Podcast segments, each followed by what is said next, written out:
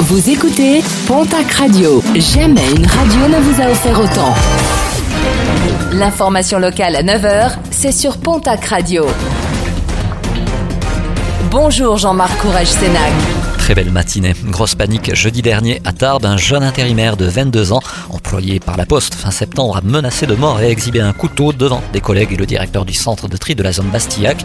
Une affaire racontée par nos confrères de la Nouvelle République des Pyrénées. À l'origine de ce geste, un conflit démarré quelques jours auparavant avec l'une de ses collègues. Plusieurs plaintes ont été déposées.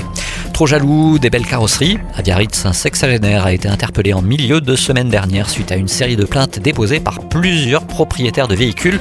Des voitures dont les peintures avaient été soigneusement rayées. Pas moins de 28 plaintes déposées au total. L'individu comparaîtra devant la justice en mars prochain.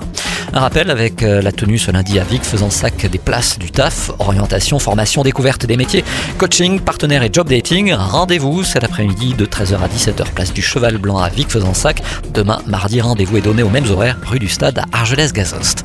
Les résultats sportifs de ce week-end avec en rugby la sixième journée de top 14. À noter la défaite de la section paloise au Racing 26 à 13. L'Aviron bayonnais s'impose à domicile sur La Rochelle 29 à 13. Le stade toulousain à domicile Clermont 46 à 10. En Pro D2, là aussi les résultats de la sixième journée.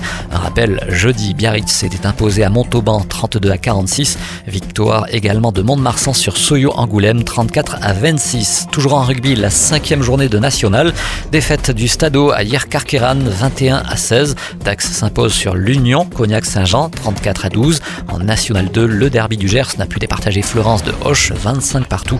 Défaite de Lannemezan à Périgueux 43 à 3 et d'Anglette à Tyros 32 à 9. En basket, Betclic Elite, défaite de l'élan Béarnais à Bourg-en-Bresse 92 à 77. En National masculine 1, l'Union Tarblour de Pyrénées bat Lorient d'un petit point 66 à 65. Et puis en football Ligue 1, le TFC ramène le nul de Lyon, un but partout.